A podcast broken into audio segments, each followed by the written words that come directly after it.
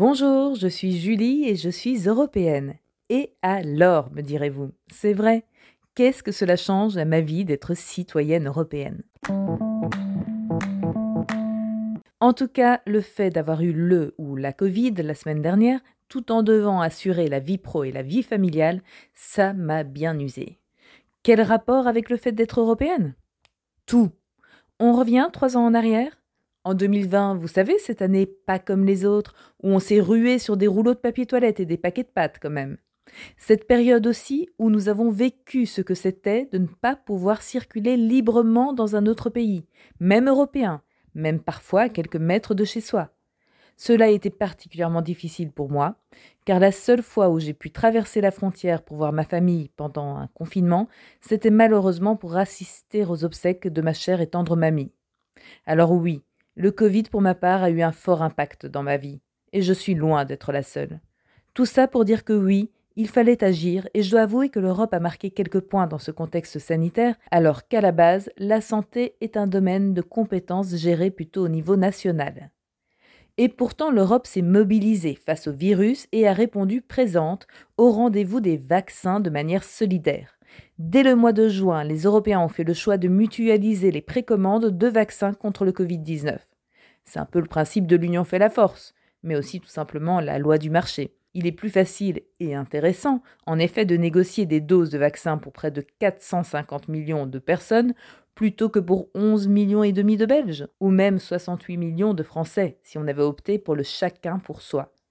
Et est-il utile de rappeler ici qu'aucun laboratoire français ni belge n'avait produit à l'époque son propre vaccin? Autant dire que le chacun pour soi n'aurait pas été à notre avantage. Au final, plus de 80% de la population européenne a été vaccinée.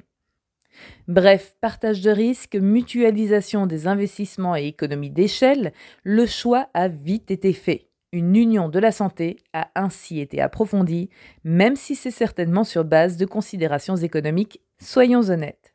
Mais comme disait Jean Monnet, l'un des fondateurs de l'Europe, L'Europe se fera dans les crises et elle sera la somme des solutions apportées à ces crises. L'Union européenne, c'est aussi le financement de projets respectant ses grands objectifs et répondant à des besoins locaux. Alors, je tourne la roulette des projets rendus possibles grâce à de l'argent européen et hop, direction le centre Val-de-Loire, où l'entreprise de cosmétiques Caudalie a été soutenu par des fonds européens dans le développement d'un nouveau site de production sans aucune émission de CO2 dans la commune de Gidy, dans le Loiret.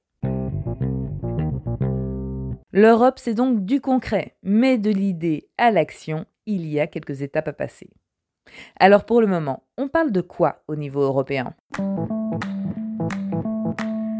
Saviez-vous qu'en 2022, il y a eu plus de 32 millions de signalements d'abus sexuels sur les enfants en ligne?